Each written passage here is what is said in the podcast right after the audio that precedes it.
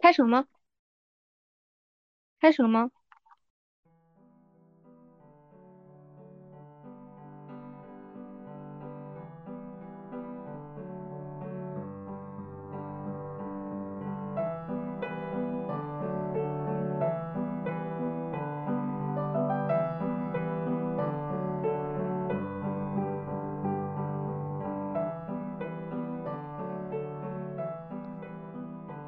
那就开始了吧。侵犯这一篇，我个人是很喜欢的。它是这本书里唯一一篇一个未成年的女孩，就是老脸，她应该是书里写着好像只有十一二岁吧，是一个初中生的年纪，那个视角写的故事。其他篇都是成年女性作为主人公的故事。国内的文学评论界把爱丽丝·门罗的小说按照她的人生轨迹和嗯这个叙事特征和风格分为。安大略系列和不列颠哥伦比亚系列，这篇侵犯是他的安大略系列，也就是他的这个创作生涯的中后期完成的。嗯，他创作生涯的中后期主要是在安大略跟他的第二任丈夫一起生活的时期。他这个系列的小说的主要特点是展现小说主人公对他们发生在自己身边的事情的认识和一些思考。他想传达的是已经成为过往的生活情景，他们的观察者的一些愤怒或者快乐的一些情绪。嗯，先讲讲一下他这篇的故事梗概。主人公劳莲跟父母哈利、艾琳一起搬到了一个偏僻的小镇居住。有一天，劳莲发现自己家里有一盒骨灰，父亲哈利告诉他这是艾琳和他早夭的一个婴儿的骨灰。他希望不要再引起。母亲艾琳的痛苦要求劳莲保守秘密，但是当地的酒吧的一个服务员叫德尔芬却告诉他一个完全不同版本的说辞。德尔芬认为劳莲自己是自己当年被迫遗弃、被后来被哈利夫妇收养的女儿。主人公劳莲因此陷入了一场自我身份认同的危机。嗯，是从我想从一个共同记忆层面上来讲。亨利·伯格森认为，记忆的进程实际就是记忆逐步被物质化的进程。记忆是一种心理意识活动，同时又是巨大的瞬间时空集合体，而所有的存在一经发生就成为过去，而留存在我们的大脑里。但是，不是所有的过去都会完整的储存下来在我们的大脑里。通常保留下来的那些，嗯，形象或者。印象肯定都是我们当下的意识中产生了比较大程度的影响的。从这个角度说，侵犯他这篇主要最主要的家庭回忆秘密是那个早夭的婴儿的秘密。心理学上认为每个家庭都有自己，每个家庭成员都有自己单独的回忆或者秘密。这个秘密就是在本片的四个主人公劳连、德尔芬、哈利跟。艾琳中，他们用各自不同的叙述目的和情感出发，形成了三个不同的故事层面。在一个家庭共同体中，对同一事实，在家庭成员之中也存在着很多嗯分歧，或者说不同的记忆的框架。但这个秘密，它最终指向的是这个妈妈艾琳，她收养德尔芬的女婴。最后发现自己怀孕并面临选择的时候，意外发生了那个车祸，所以导致了这个女婴的早夭。那关于这篇，大家有什么问题吗？或者说有什么想想要分享的吗？他最后是不是没有解释说到底是不是领养的？嗯，是的，但是我觉得，我觉得是没有解释。但是我偏向的理解呢，其实他这个劳莲的存在，他不是因为那个夭折的孩子死去之后又给他起的一个名。我觉得就是结合前面，他应该就是他就是老莲，只不过父母他选择了另另一种叙述。这其实我一开始我我是没有偏向这种结局的，但是在看到当时在豆瓣也有看到一些评论，我觉得还是更有道理一点。就像那个呃最后一页嘛，当他们互相看到了的时候，德尔芬的眼睛大睁着，片刻之间那里出现了一种熟悉的表情，那是嘲弄与阴谋的神情。然后这是在听到那个呃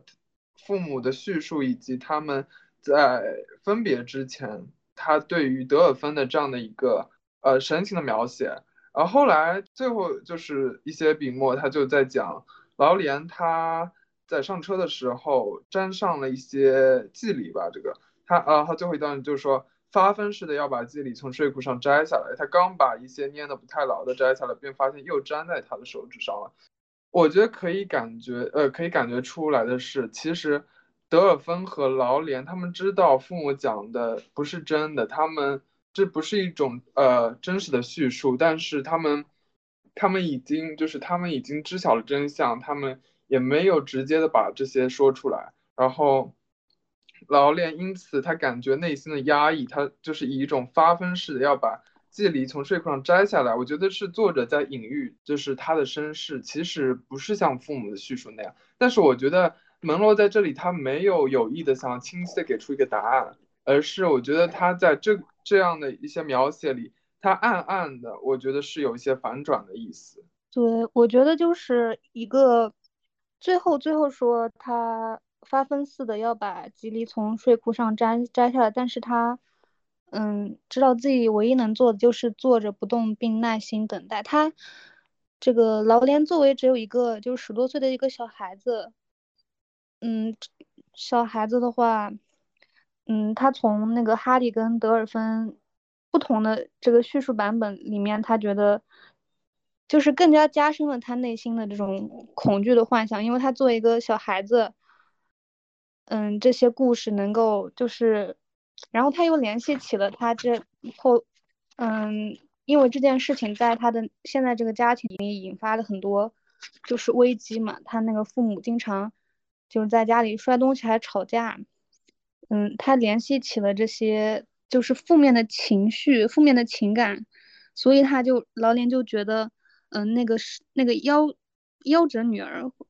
可能是他，但是我们作为就是读者，嗯，全知视角就是能看出来，这肯定是他的错觉。但是，嗯，门罗他这个写法就是说，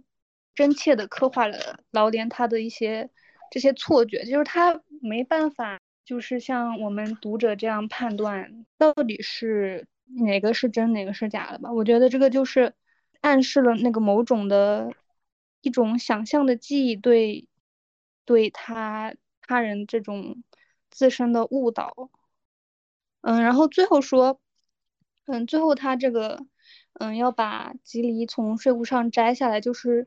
嗯，对应了前面那个艾琳跟他说，回到家里我会帮你摘掉的。可能老林他就是像你前面讲的，对于自己现在的身世，他也就是搞不清楚。也许他虽然通过爸妈的关系，就是离开了这个小镇，去了别的学校。但是他，嗯，还是会这个烦恼还是会一直纠缠着他，就是像这个吉利一样。但是他现在也没有办法，就是改变什么，可能就是越想越，越想越害怕吧，越想越越想越苦恼吧，只能等这个，嗯，时间冲淡这件事情。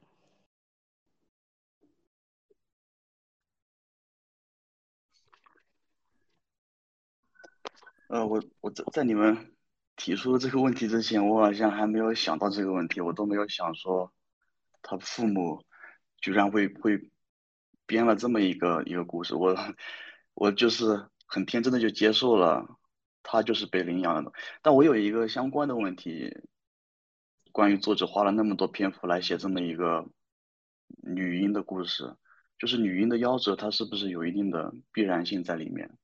我是我是朝那个方向去想的，但是我没有想，就是父母是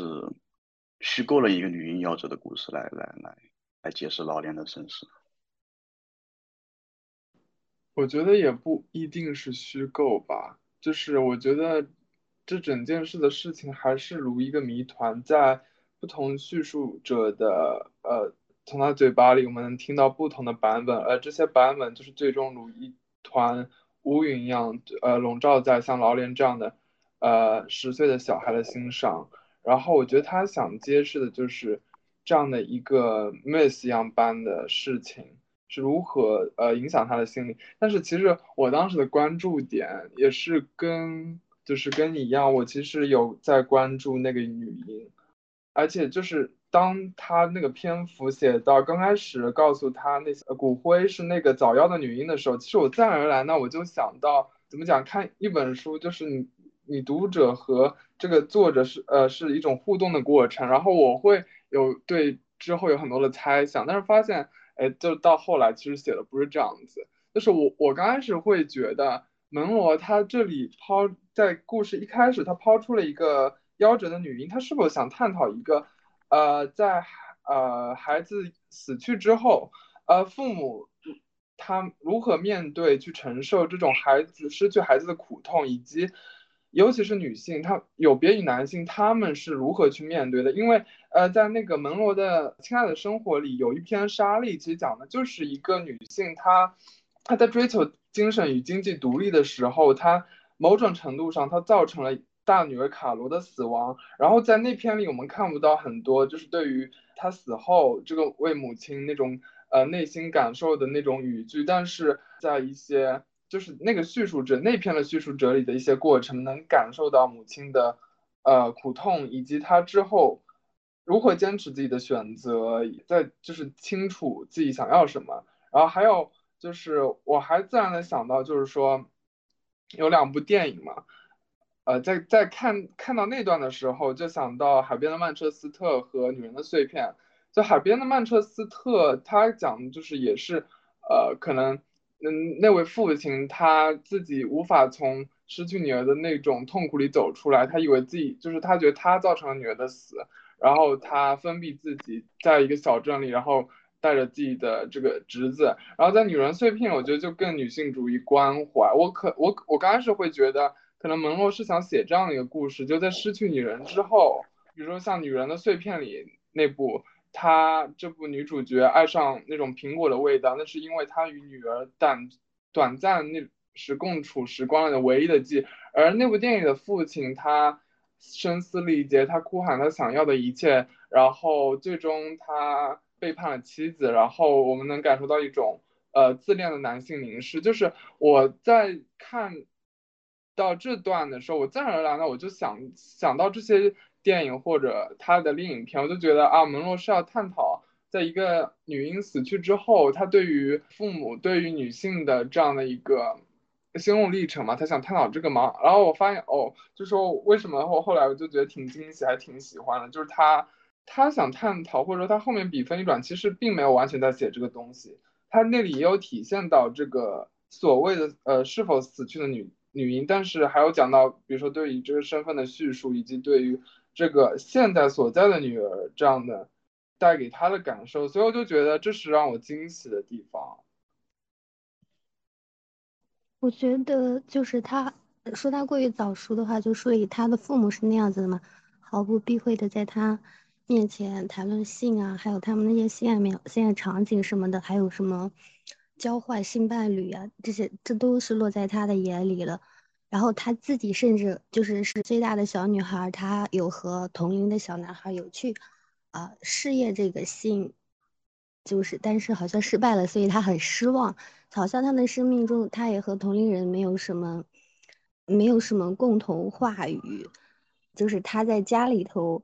或者是在他的成长中就没有什么新鲜的事能激起他的兴趣了。这是一个小姑娘，就是来了一个，她来到一个新的地方，然后这里又有一个不一样的人，或者是一个成年人对她有兴趣，而且把她当成一个可能是小孩，希望就是大家大人都对她平等的对待嘛。然后他可能在这里体会到了和在父母或者父母的呃朋友中有不一样的感觉。我本来以为他和德尔芬应该是那种很正常的那种忘年交的感觉，结果就是引出了他的身世之谜。然后因为这个小姑娘她过于早熟嘛，就是我当时读到就是他对他父母的感情，还有他自己的那种一些探索，就有想到那个李安的那个电影《冰冰风暴》，就是里面也有一个。那个里面有个特别特别早早熟的小姑娘嘛，她也有和，她就看到父母，父母和邻居就是中产的那些，呃，她的父母和邻居们有那种换妻的游戏，然后她和邻居的小男孩好像也完成了他的新经验那种，在他大概也就是七八岁的时候的样子，就还蛮像的，就是这个姑娘好像对自己的生命这种所谓的贞洁呀什么的都毫不在乎，但是呢，他的生命中他最重要的是什么呢？然后感觉 门罗就给他安排了一个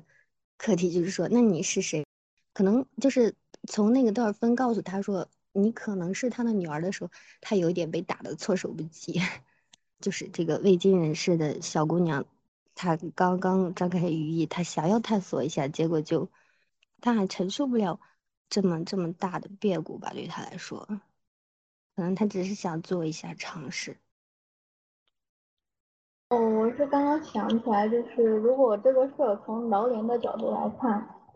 他在这个家庭家庭里的生活其实并不是很幸福的。就是一开始我我对劳莲的第一印象就是觉得他好像是一个。形式上的企鹅，书中有一个比较大的篇幅描写了一下他爸妈的关系，就是艾琳和哈利，然后好像是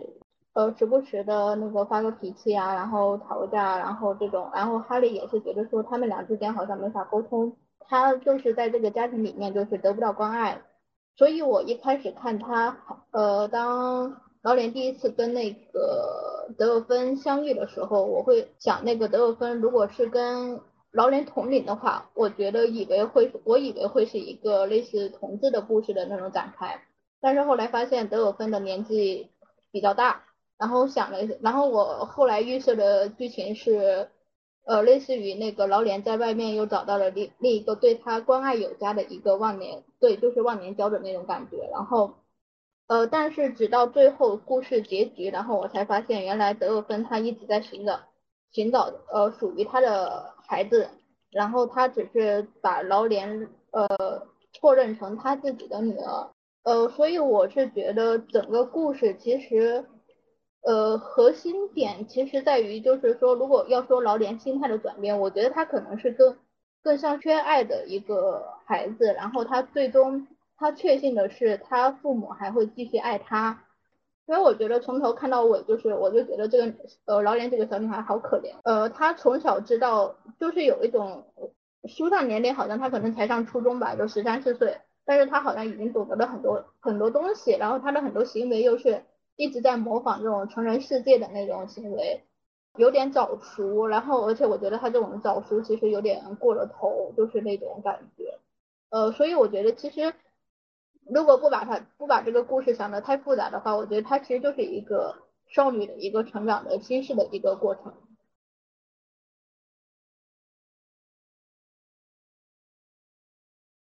就我觉得，我觉得他最后并没有说发现他的父母还爱他吧。我觉得他最后反而是陷入了一种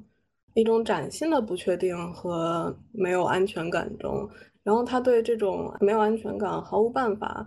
以至于他有的那一些相对于同龄人来说比较广博的认识和知识，告诉他说，他只能静静的坐在那里等待这一切，等待自己长大，然后等待自己有能力去解决，或者是去就能让自己去想开这件事情。然后我纠正一下，就是劳莲他是十岁。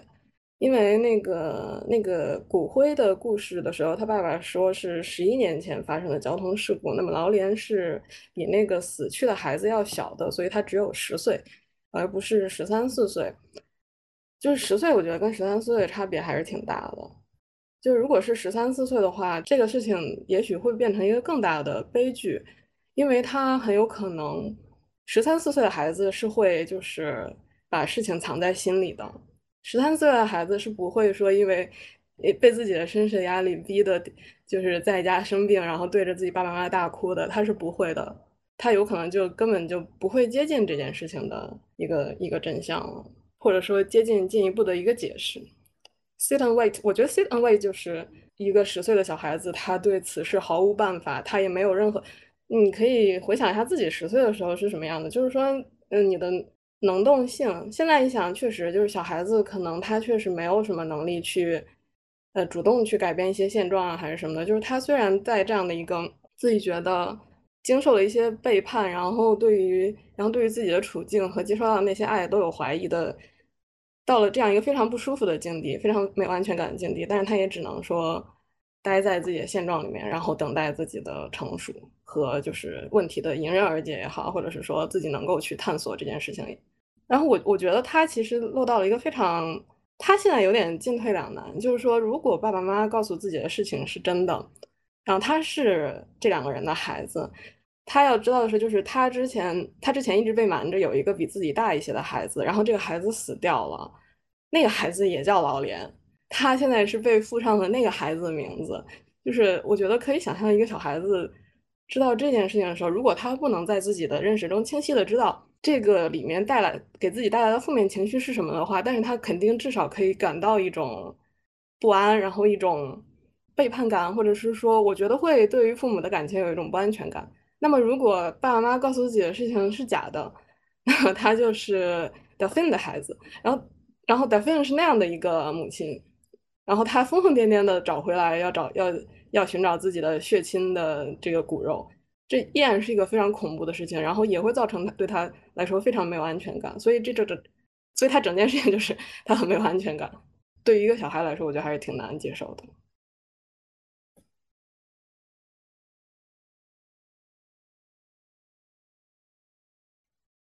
我我我觉得最黑黑暗的地方就在于就是。就是最后他们送走了那个德尔芬之后，哦，然后然后他说这个可我们在乎啊，他是我的，然后我们爱你老脸，然后我们只想再一次告诉你，这块就很恐怖啊，就很有画面感，就是你坐在车后，然后镜头在后座，然后两个人自己在在前座，然后他转过转过头来盯着这个镜头，然后他就说这个台词就很 creepy。对，就是这个时候就是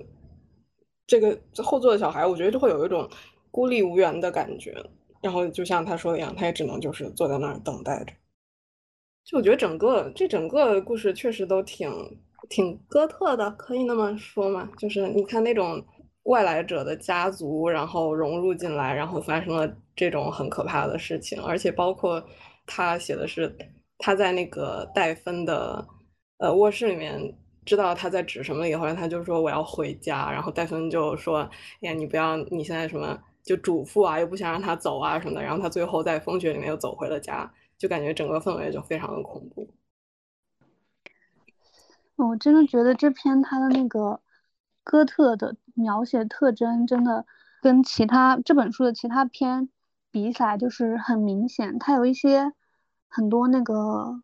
场景描写啊，一些那个名词的小镇，嗯，旅馆，还有一些破旧旅馆、吊扇、天花板、人造革，还有装饰性的假花，嗯，还有那个说自然的描写，就是一些积雪、黑山树丛、花岗石、雪松、驼鹿熊什么的，还有一些嗯形容词啊，就是说潮湿的、灰乎乎的。沉重的、冰冷冷的、变质的、尖酸刻薄的、诡异的，这些就是都很，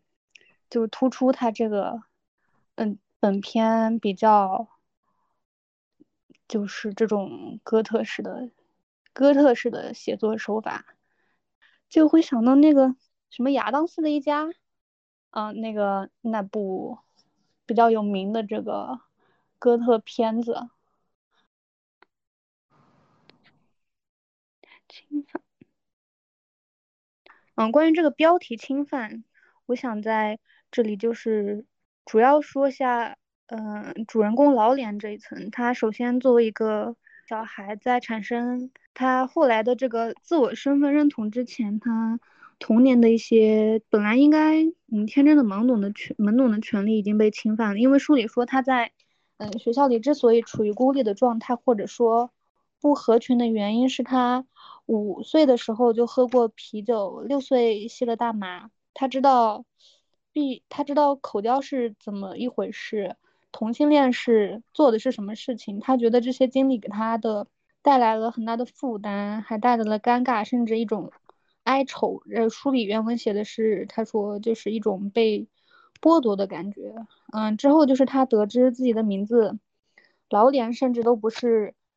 独一无二的，特别为他的诞生而起的，而是父母出于对于那个夭折的车祸的婴儿的愧疚延续下来的名字。嗯，书里说多么诡异的感觉啊！叹号，那简直是空前绝后，举世无双啊！叹号，这两句感叹句，就是他逐渐开始怀疑自己的身份时候用的，就是写出了他怀疑自己只是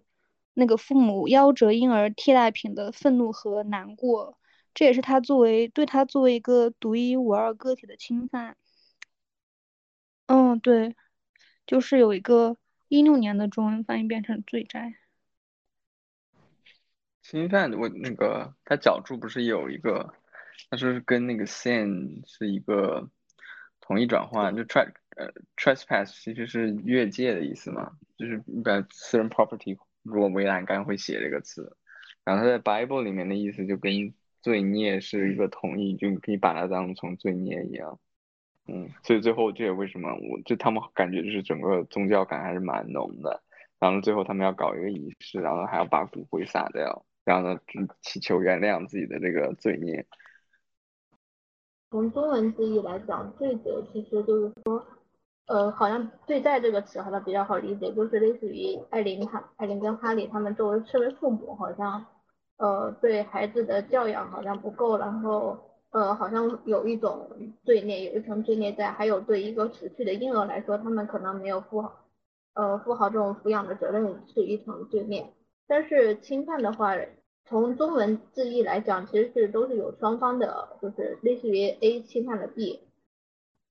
但是我是从整个小说来看啊，我是其实没有，就是一直没有想好到底是谁侵犯了谁。就是说，呃，如果是以劳人为主体，那那是谁侵犯了他的权利，或者说侵犯了他的某种领地，还是什么呢？还是从这个主体是相对于谁来说的？如果是从那个德尔芬的角度来说，那这种侵犯是指又又又是什么呢？就是因为中中文思维可能跟英文思维可能有点不一样，但是我是单纯从就是中文中文思维来讲，我觉得这两个翻译有明显的不同的主体的指向。我觉得，我觉得这个就涉及到一个翻译之中语义的缺失吧。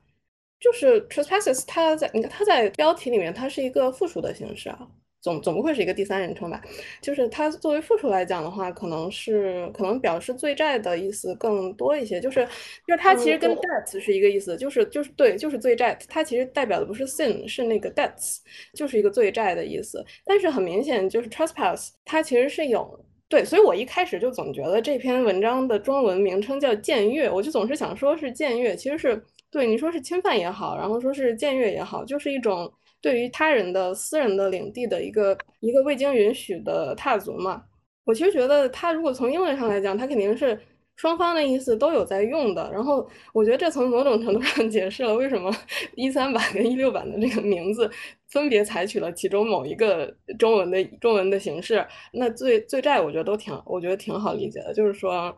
买卖婴儿啊什么的，然后又亏欠小朋友啊，这不就是一种。就很不好的行为嘛，反正就是这些大人都做了一些非常不好的行为，我觉得是这样。那那个如果从侵犯来讲的话，我觉得可能是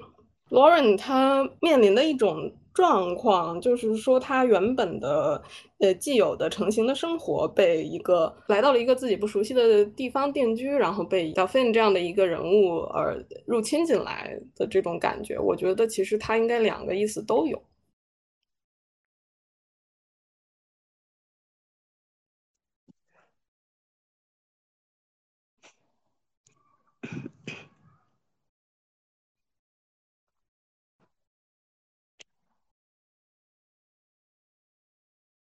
那我们下一篇。OK。OK，下一篇讲波弄，把剧情概括一下。呃，波弄啊，首先波弄这篇呢，就还挺出乎我意料的。就翻开豆瓣评价，如果说最受大家欢迎的是逃离这一篇的话，那可能最受大家欢迎的第二第二篇就是波弄，然后。波动这一篇呢，女主人公洛宾与，她开始是与患了哮喘症并且发育不良的姐姐乔安妮相依为命。有一年夏天，她去斯特拉特福看沙温剧时，与一个男人发生了一段一段美妙的感情。她相当，她是在看戏的时候把自己的钱包丢掉了，然后这个呃正在遛狗的男人看见了她。然后把他带回了他的杂货铺，然后招热情的招待了他，然后呃在最后呃洛宾火走到火车站那时，他们在火车月台上约定好，一年之后如果洛宾还有呃同样的心情，就来同样的地方，穿着同样的衣服，今那天的这个绿裙子，啊他们再见一面。啊，说实话，看到这里我就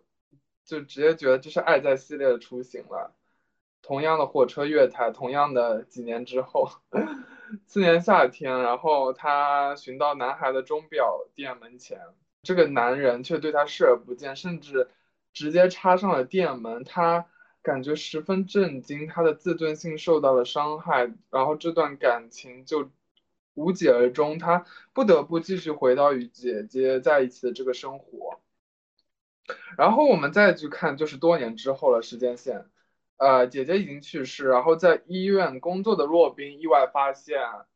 啊，就是他招待的这么一个病人，发现原来多年前遇到的这个男人其实有一个双胞胎兄弟，然后对他表现出冷漠态度的，并非这个男人本人，而是他的双胞胎兄弟，一个我记得是有着呃残障，然后智力有些缺陷的一个男人，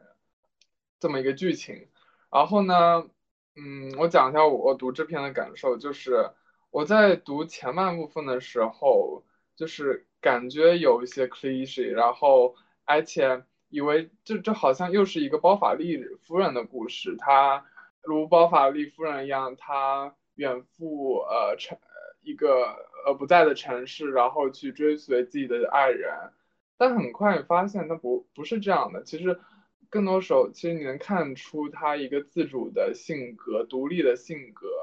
就洛宾只是希望他能够体面的、自由的出门，然后获得一些自己的时间。啊，他当然就是也有一些虚荣心，或者说他对呃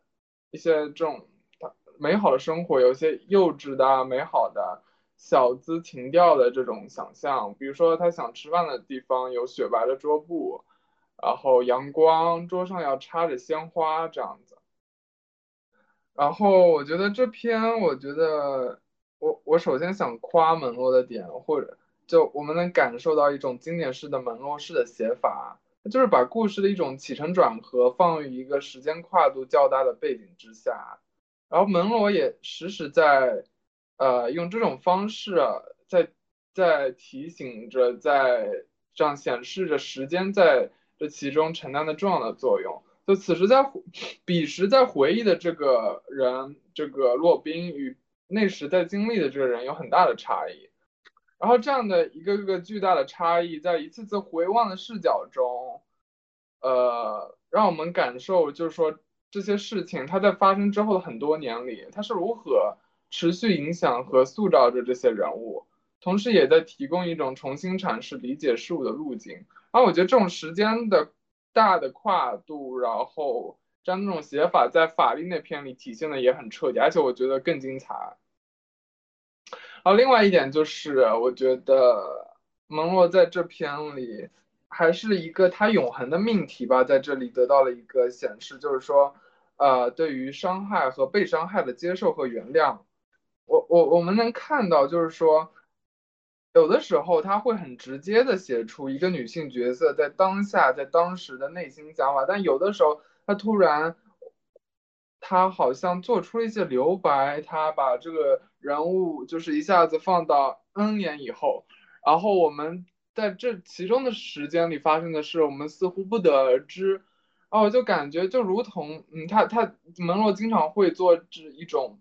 呃，留白或者镂空，往往还是在重要的地方，就好像一个采访里，这个受访者他陷入了良久的沉默，然后这个镜头忽然拉远距离，然后一种跳脱的姿态，呃，来显现这部分。但是，但其实这种表现手法，这种呃语言的处理，我觉得。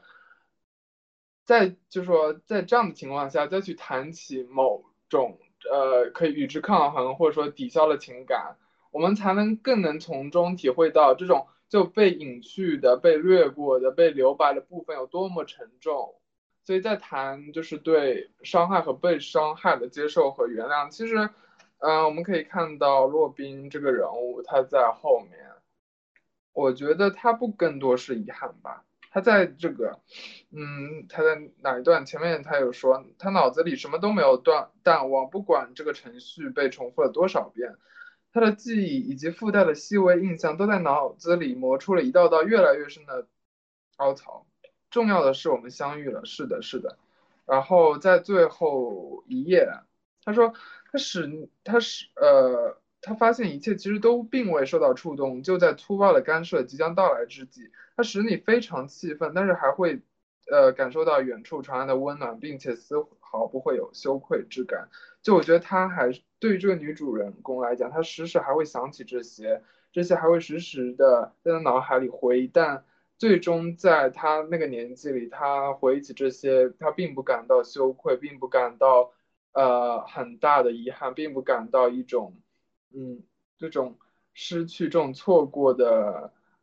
感伤，而是我觉得就好像在门罗的笔下，这一个个人物，他们应松开这里手里这种攥着紧紧的粗粝的这种石子块，然后将其放在这种时间的长河中被冲刷，它最终不再充满锋芒而光滑，而在这个过程中，就是主人公获得一种内心的安宁，然后。然后在蒙洛笔下又一次，就是生活的意义可能就来自于那些，呃难以释怀的痛苦，那些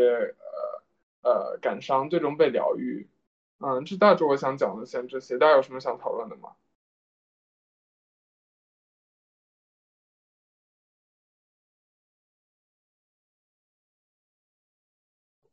嗯，我我会觉得就是这个故事的结尾。安排的有些刻意，就是让主人公多年后知道那是一场阴差阳错的错过，说让他知道了某个真相。我的意思是，我想的是大可不必有这么一个真相吧。其实爱情中的话，可能最美好的就是你当初相遇时的那种懵懂，还有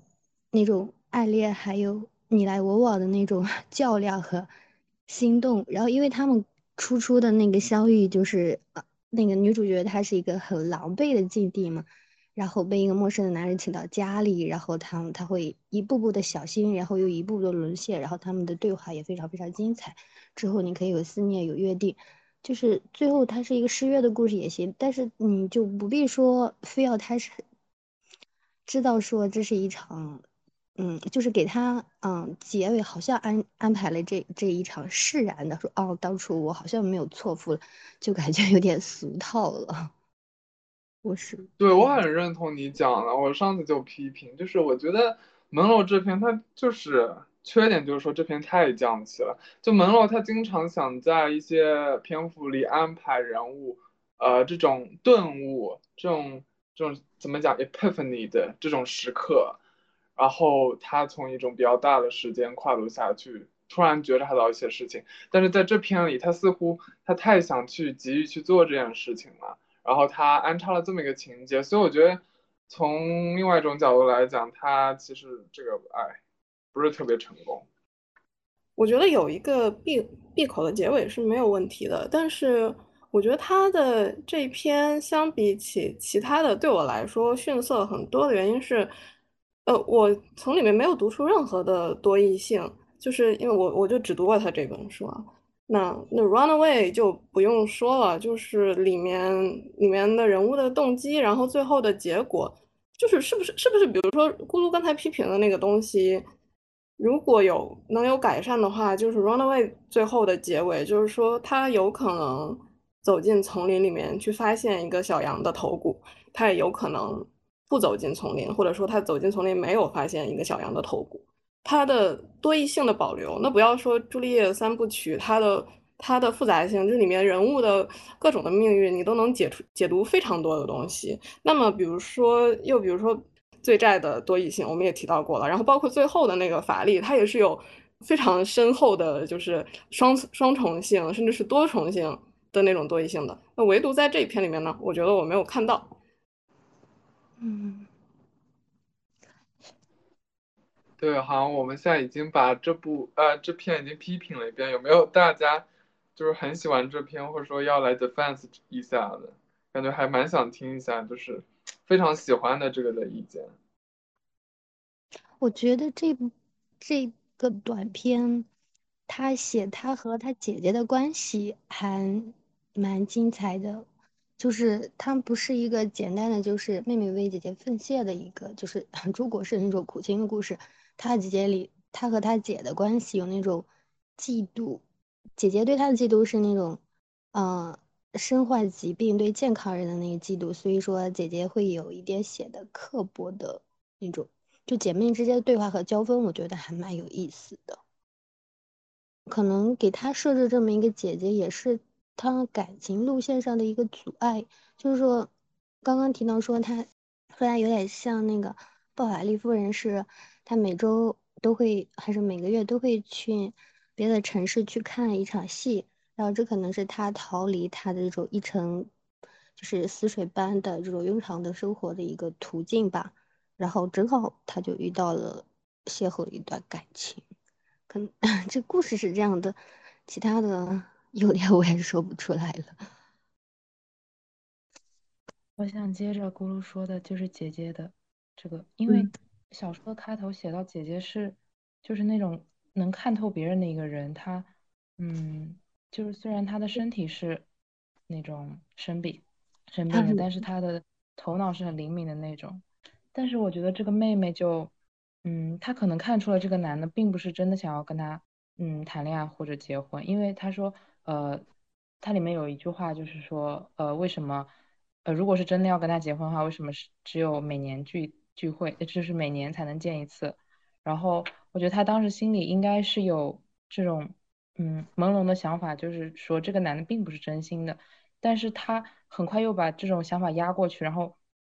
就是这一整年他都做着那种爱情的幻想，其实他就是感觉他就是爱着一个，嗯，就是爱着自己去爱别人的那种感觉，然后他就一直活在这种幻想里面，等到小说最后就是，嗯，他知道那个他喜欢的那个男的已经去世了之后，他还是想把。嗯，他还是想把就是他的这段经历告诉那个他喜欢的男的。我觉得就是让我看到了一个女的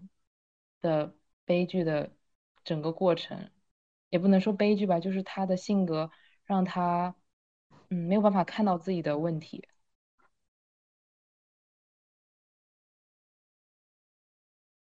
嗯，我觉得其实。那个波呢？我觉得对我来说最好的就是一个反婚指南吧，就是类似于就女主洛宾她的这种生活仪式感。然后一开始的时候，我我预想的他的一个剧情，呃，一个故事的结局，应该是会觉得他应该想过上前期也是隐隐约约的想要过上所谓的正常的生活，就是这种成为家庭主妇的那种感觉，就是。看他前半段，他可能他照顾他姐姐应该是个责任，这种，呃，这个是很明显的。然后他在某种可能潜意识里面，他其实也是希望说，如果有机会，他希望是能结婚，就是组建一个家庭。因为我看前面好像也有暗示嘛，说他其实也不是说没有，呃，怎么说呢，就是也不是说没有，呃。心动过，但是就是一直没有结成婚。所以当他遇到这个男的时候，他而且他为之全力以赴的时候，就是在这个一年的时间里面，他的心态其实某种程度上很像那种热热恋期的呃女性，就是我可能我们会说所谓的恋爱脑。对于大部分女性来说，我觉得很正常啊，就是你喜欢上，当你喜欢上一个人的时候，这些疯狂其实都其实都可以理解，呃，而且。他可能就是说，我觉得就从一个女，就是站在女性角度啊，真的，他可能他一度以为那个男性会给予他一个类似于家的一个幻想，或者说他觉得他可能有机会去呃步入家庭这个阶段，但是呃事实上就是最后结结局是他依然错过的，他依然呃单身到老。我觉得这个对我来说就是一个呃很好的一一种启示吧，就是类似于说。很多人生轨迹并不一定都是真的，就是如自己所愿，或者说就是很多所谓的这种主流的一种对大众的生活方式。那我觉得他其实将这种非主流贯彻到底，我觉得还是挺需要勇气的。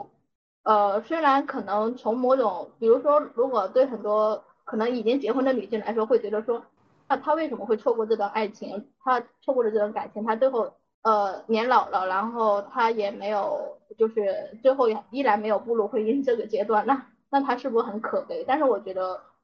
我觉得对我来说，洛宾，我觉得他其实我挺佩服他的，因为我真的觉得他其实就是将这种他的这种呃唯一性贯彻到底的。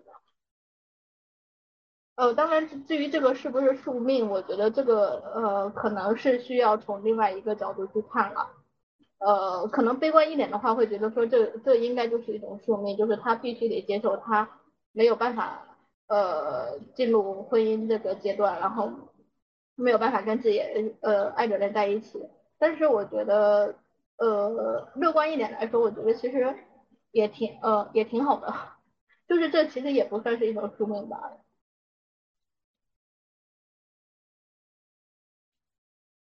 那个 Sickman 要说，可以开麦。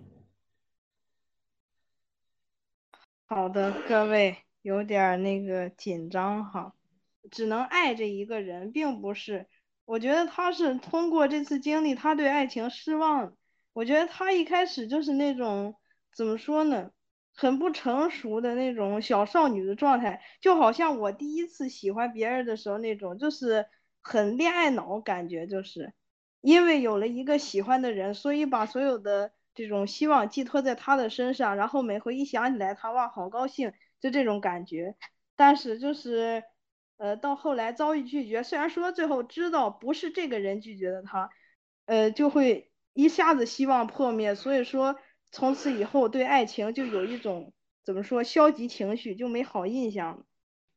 这个不觉得悲剧？其实我觉得就是这个故事你很难，就是我只能说感觉很意难平吧，也不能说就是一个悲剧或者怎么样，只能说这个事情它就这么发生了。他只是就是按照这条路走下去了，谁知道当时如果来开门的就是当时许诺的那个男人，然后他们在一起了，事情又会不会变得更糟糕呢？就是像这个故事里面写的，他有一个有病的姐姐，然后那个男的还有一个有病的弟弟，这个事情其实这个他们真在一起了，也不一也不一定会幸福，对吧？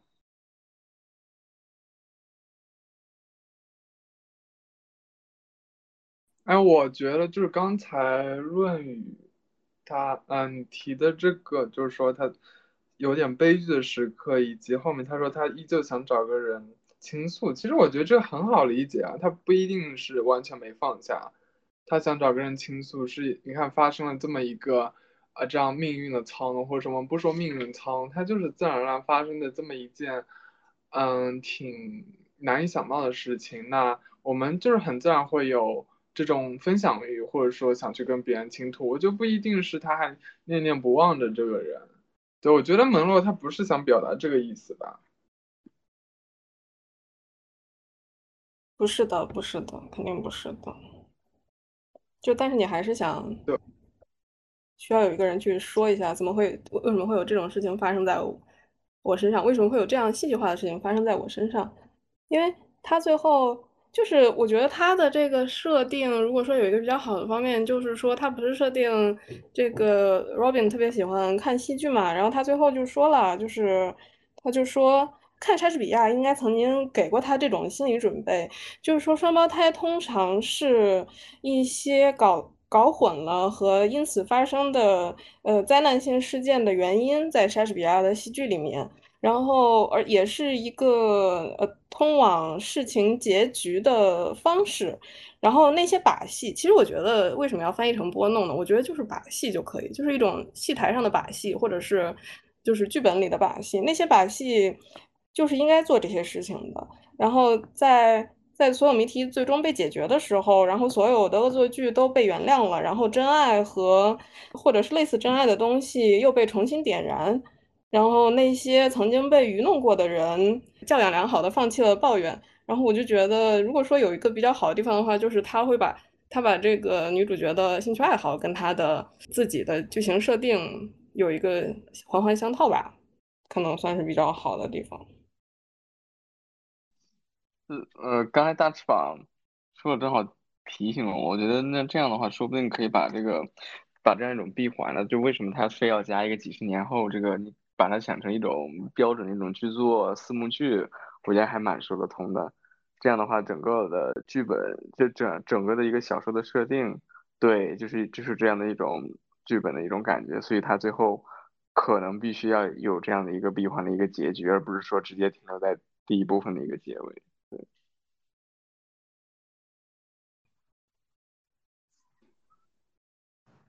但是我会觉得，嗯，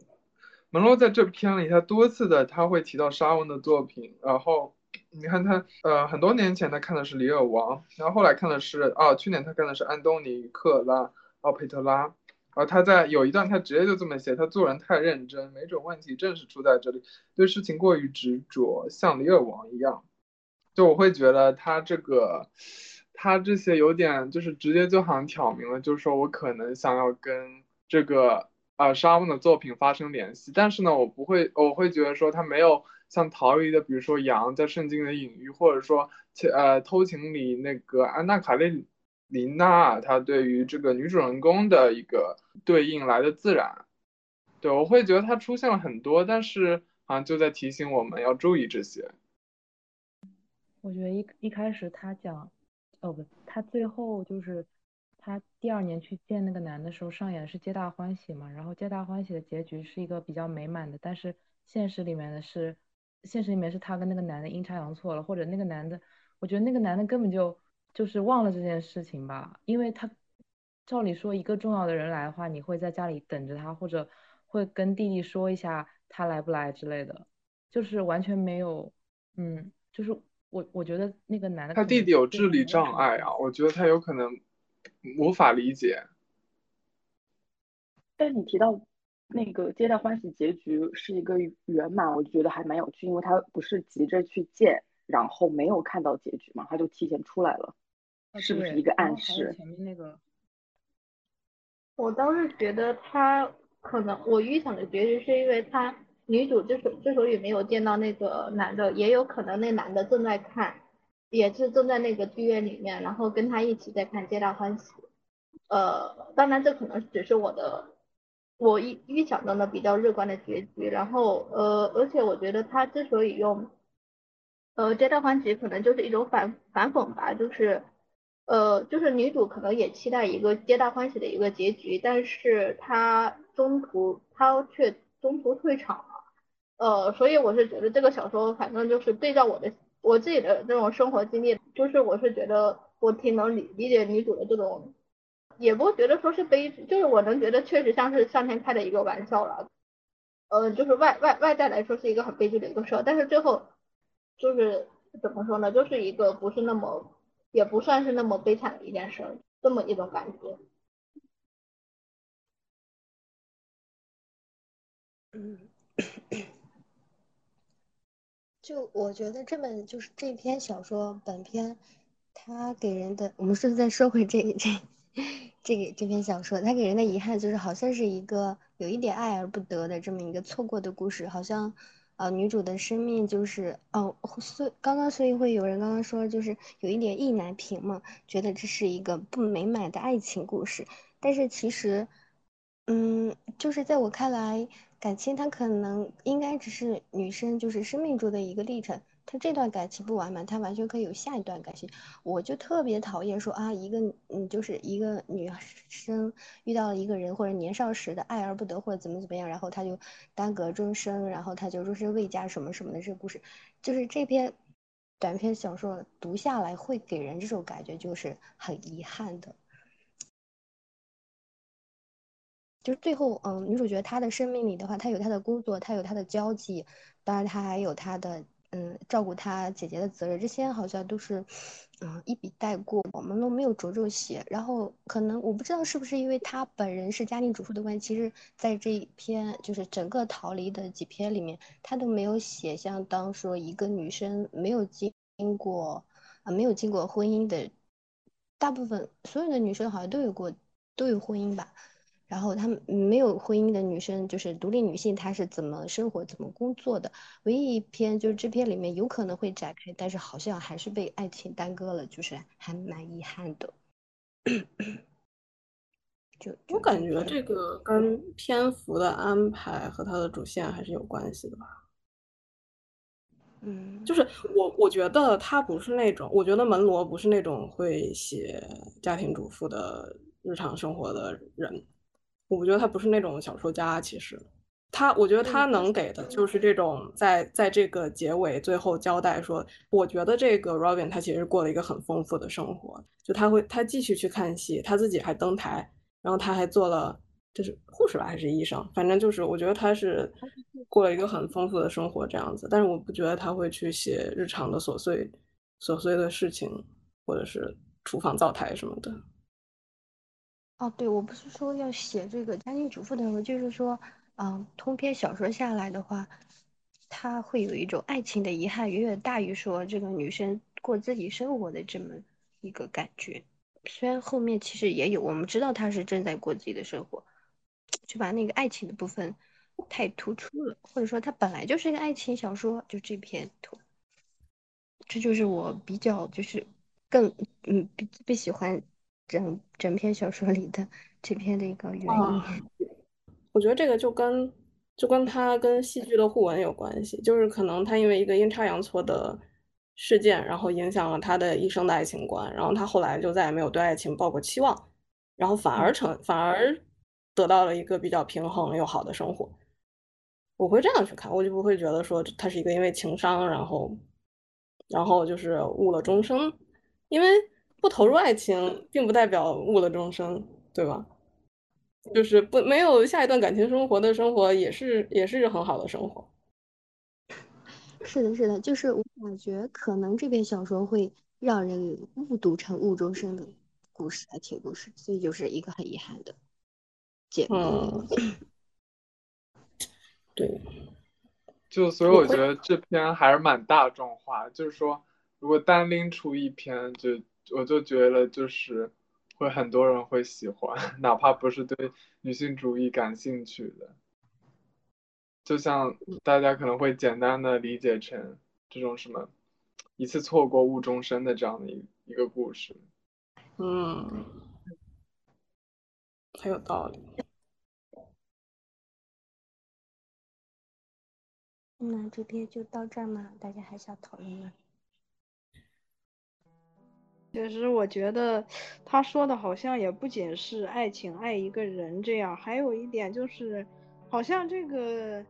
这个女主她也渴望一些改变，就是说她不想再在这个传统镇子上就那么生活下去，她就想跟这个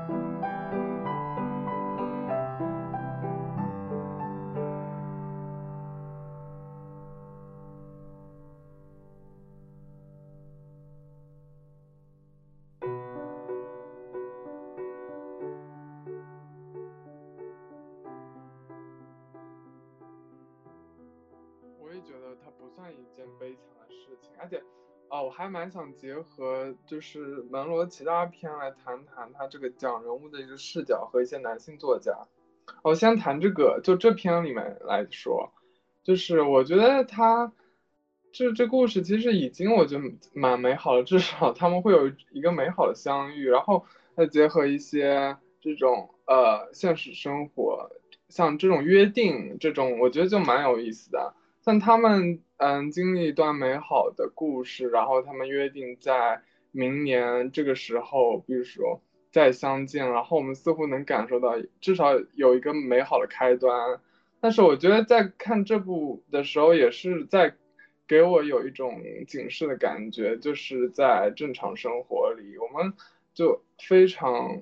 可以，就是容易看到一些男人，呃，他，嗯，怎么讲？他是，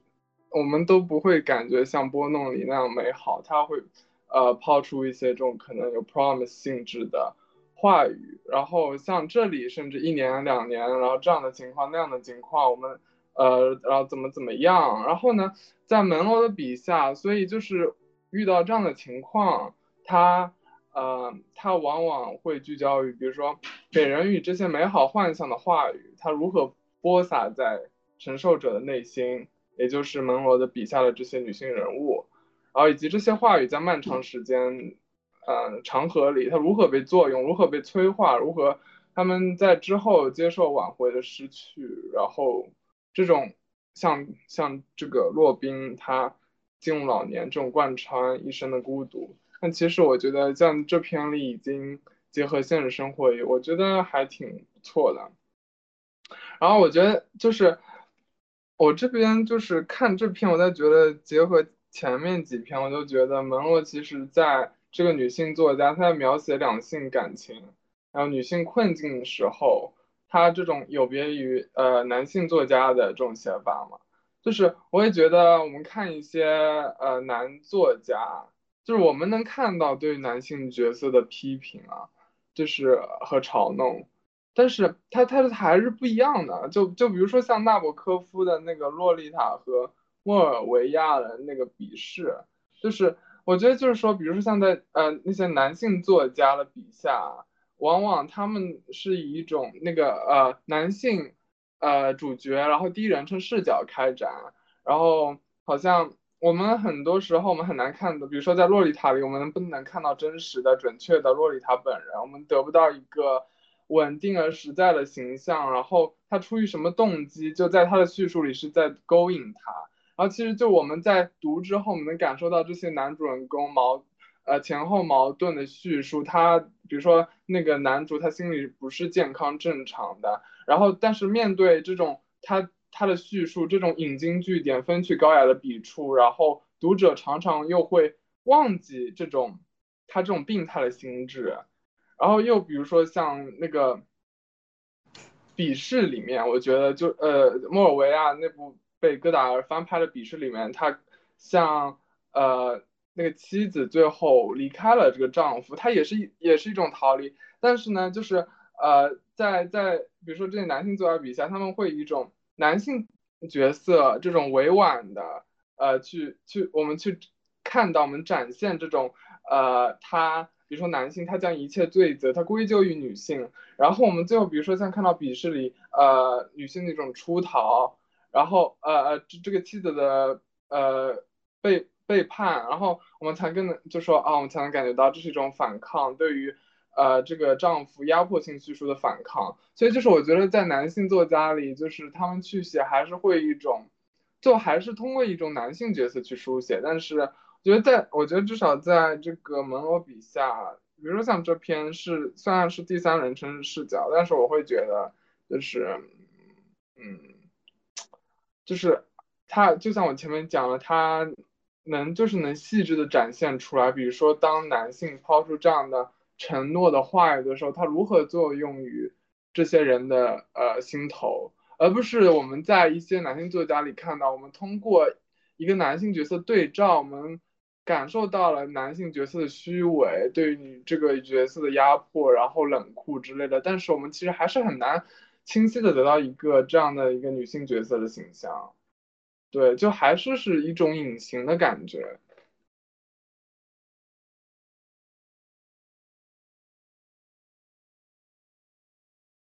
周雷，你你是说女女性隐形吗？为什么我觉得我我我的那种共情感很强呢？就是啊，没有，我说是，就比如说你对比一些纳博科夫的《洛丽塔》、莫尔维亚这种笔试，他们也会写，呃。就是怎么讲，男性就是对我我是想说，男作家笔下相比，就是我们始终那些女性角色还是是隐形的。我们通过男主人公的这样的一个虚伪、矛盾的前后矛盾的，然后呃颠三倒四的叙述，以及这种呃有些冷酷癫狂的人格，我们才能看出，其实里笔下的女性角色不如他们所写的，一切责任在他们身上。呃呃，就是比如说像洛丽塔，她是她在勾引他，或者是笔试里面是这位妻子她虚心虚荣，她向丈夫所求的一切，我们才能得知这些东西不是真的。但是就说这可能就是男性作家的局限性，他无法想象呃女性的这个心理。然后，但是就说像在蒙罗笔下，我就觉得你看就是这样的一个，比如说呃承诺这样的。曾经发生在这么多年前的事情，他最后我们能就是能感受到这个女性的心心路历程，就就是这里想做个对比吧，嗯。想到了一本书，就是就是蒋小云写的《吊伞天》，然后我突然觉得她和蒙罗的有一点像，就是他们也是去写，嗯，从女性角色，然后就是她也是她也是一个女性作家嘛，然后她也是去写。跟姻缘相关的很多小说，就是格局都很小的那种，那本书还挺好看的，就推荐大家看一下。然后，然后这篇小说里面，我觉得就是那个男性角色，除了那那个兄弟两个人，还有就是医院里的，他不是写到呃什么雷雷伊先生，还有一个就是那些病人什么的嘛，就是嗯这些病人的角色，我就觉得他写的非常非常生动。就是有有一个是对那个他有一个是那个雷伊先生认为自己对 DNA 发现的贡献没有得到应有的褒奖与承认，然后就是这种有一点有一点滑稽，然后有一点自命不凡的那种那种角色，我觉得他写的非常的就是非常真实，就这我觉得这种这种人好像我经常可以遇到，然后呃就是展现了一种很丰富的男性的形象，还有。他在医院里跟一些男的发生身体关系，是因为他，是因为他们就是，就像就他是做医生还是护士，我忘了，就是他是他是做一个去照顾别人，但是他同时也是一个能够让别人得到快乐，然后让别人得到健康的一个角色，就是，嗯，我们印象里的那种医生好像是一个权比较权力的角色。但是在这里又有一个转换，就是变他变成了一个虽然好像是权力的角色，但是他又充满了关爱，然后然后那种就是发生身体关系好像也是那个一种比较愉快的事情，然后也是他们双方都就是男的是心存感激，而他则怀着善良的愿望，双方心中都生出了一种倒错的怀旧心情，然后我觉得这这里写的还是挺挺不错的，就这样。我想说几句，可以吗，各位？就是，嗯，我觉得其实就是你说这个作为门罗，她是一个女性，其实，嗯，我觉得要探讨她，尤其是这篇小说里面那些男性，倒倒倒是说，就是意义也不大。我觉得不管是说男性作家写女性，还是女性作家写男性，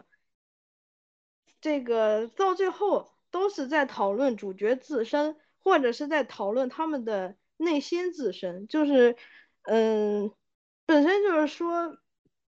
你觉得这这样就是，我去一时有点语塞，抱歉，就是，呃，怎么说呢？就是说他去写别的角色是什么样，其实，呃，不太重要，重要的是这个以这些角色来写他自己，对我觉得是这样。呃，还有就是，嗨，这个不要逼着男性去理解女性，也不要逼着女性去理解男性。就好像你非要让一只猪写这个鹰是怎么在天上飞的，它当然是写不出来的，对吧？这其实我觉得作家的话，哎呀，他自己知道什么，他就得写什么，不要老去写一些个自己就是说没有办法去经历、没有办法去体会的东西，他们。就是大多数时候也真的就是这么写的，所以说你就会看到，在男性笔下的女性都会怎么说呢？比较脸谱化，或者是描写的不那么出色，但是女性就很会写女性这样。还有就是关于这个人物，我倒觉得就是，呃，越简单的这种描写的男性越好刻画。就像那种雷伊先生这样的这种这种角色反而是比较好写的，但是就像那个男主角他是不太好写，我觉得从始至终他都是一种给人一种比较朦胧的感觉，你不知道他是什么人，你不知道他性格到底怎么样，他爱不爱这个女主角，你没有办法知道。就我觉得，其实他可能也就是故意用这种手法来，就是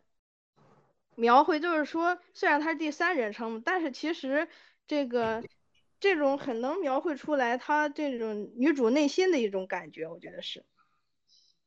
就是他内心的印象就是那么朦胧的，对，对，他是女主感情的投射，对，没错，对，就是。所以说他也不需要一个特别明显的那种形象，他就这个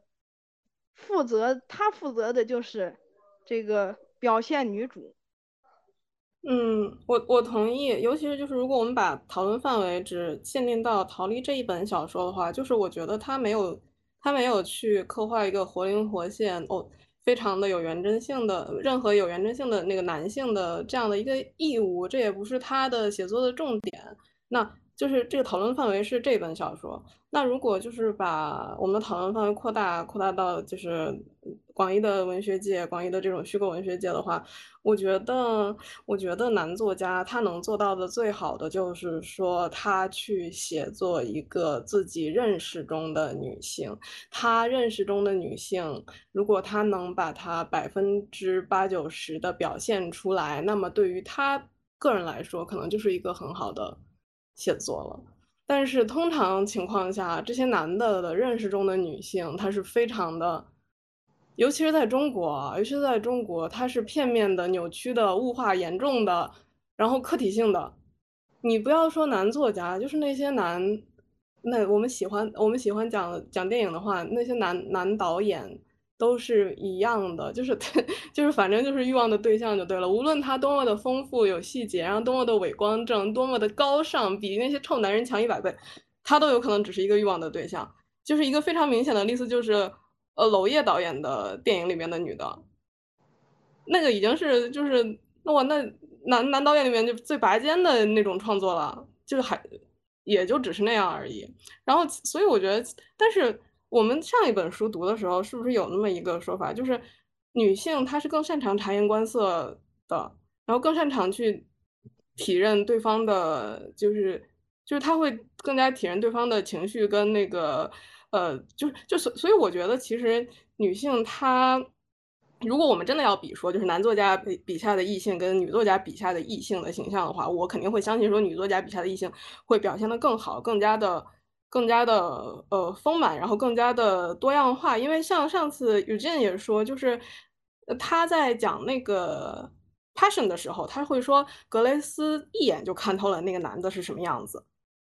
那有的时候女的就是会一眼就看透一个男的是什么样子，然后知道他们是怎么回事。而那个男的他只会说这有一个漂亮的小姑娘，他有可能会跟我去约会，他只会这样去想而已。我觉得，我觉得这就是差别。女的，就是因为她首先她浸淫在这种男性的，就是男的男作家的这种自恋的，对于自己的纠结的情绪和自己的英雄情节，以及什么呃自恋自怨自艾的这种文学描写下，我觉得我长我从小长大其实是这样的感觉的。我看那些男作家的作品，我现在都觉得我很想把他们吐出来。然后，然后，所以，然后他，我觉得这个对于女作女性的作家去了解男性的内心的想法和对于就是。他们作品里边的男性的人物的丰富度是很有帮助的。如果硬要说的话，我会觉得女性作家对于写两性的话优势会比较大。对，这个也确实，我觉得我刚才那段主要是为了展现，就是说不同的性别，不仅不同性别，而且这而且是这种不同的人，不同两个人之间，他都是不可能会完全相互理解。但是刚才这个大翅膀说的也很对，我觉得就是。男性也必须要放下这种偏见，即使你理解不了女性，你也要试着去理解。就是，呃，因为现在男女他本来这个地位就是不平等的嘛。男性他站在高处，他就会以一种自大的目光去审视这些女性，就会把他们物化，把他们变成一种发泄欲望的工具。但是女性她就不会这么去看男性，可能是因为他们从小就。生长在这种父权制社会吧，所以我觉得，最重要的事情是，呃，怎么说呢？这个创造一种新的男女平等的社会体制，对。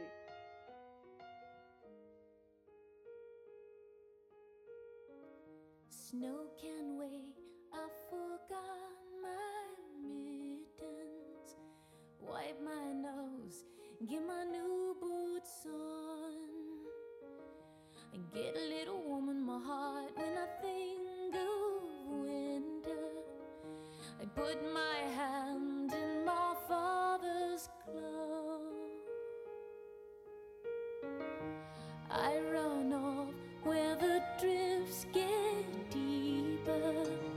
Sleeping Beauty